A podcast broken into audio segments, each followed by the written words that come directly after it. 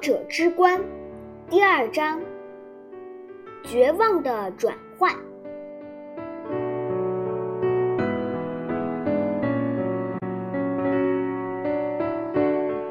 雅各布认为，所有这一切的根源在于他那悲惨的命运，准确的说，是人们强加给他的悲惨的命运。任何人的生命中都会有一段不幸的日子，狮子也不例外。而糟糕的是，有些事情一旦发生，往往是难以补救的。这种事就在一个下午，悄无声息地降临在了雅各布的身上。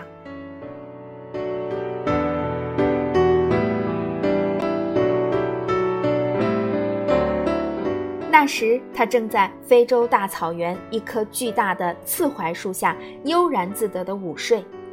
当他醒来时，周围的一切。都已经变了，没有了恬静的风景，没有了动听的声音，没有了青草的气味，也没有了清新的空气。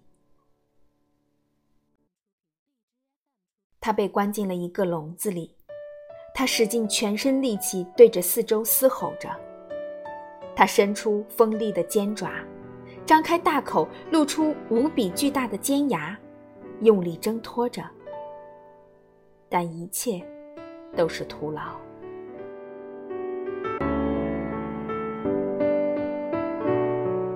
当他变得有些绝望时，马丁内斯走了过来。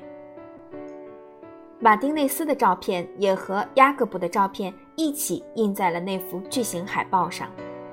他赤裸着上身，而且还刮掉了身上的毛发，并在身上涂满了油彩。好让自己在灯光下显得更加闪亮。他的一只手扶着一把椅子，而另一只手则挥舞着一根鞭子。但在那些海报上却从未出现过马丁内斯这个名字。在照片下的空白处，赫然印着几个红色的大字：“伟大的马丁。”而在这几个字下面，还有这样一句令人匪夷所思的话。世间所有的猛兽都会屈服在我的鞭子下面。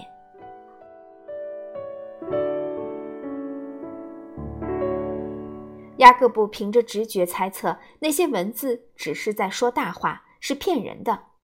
马丁内斯挥舞着鞭子，只是在装模作样。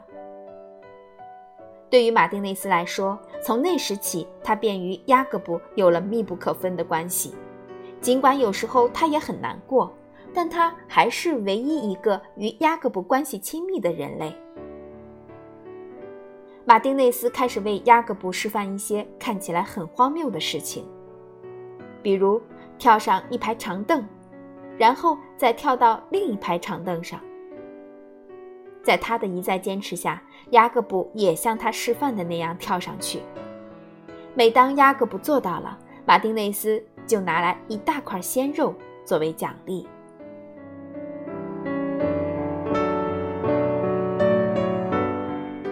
有时候，马丁内斯还会在雅各布的面前摆上一个大铁圈。一开始，雅各布一点儿也不明白该做些什么，但当马丁内斯不厌其烦、一次又一次地亲身示范后，这只狮子终于干脆利索地从铁圈中间跳了过去。马丁内斯决定再试一次，这次雅各布得到了奖励。马丁内斯不明白雅各布在想什么。但雅各布却知道，他只不过是想要块鲜美的肉罢了。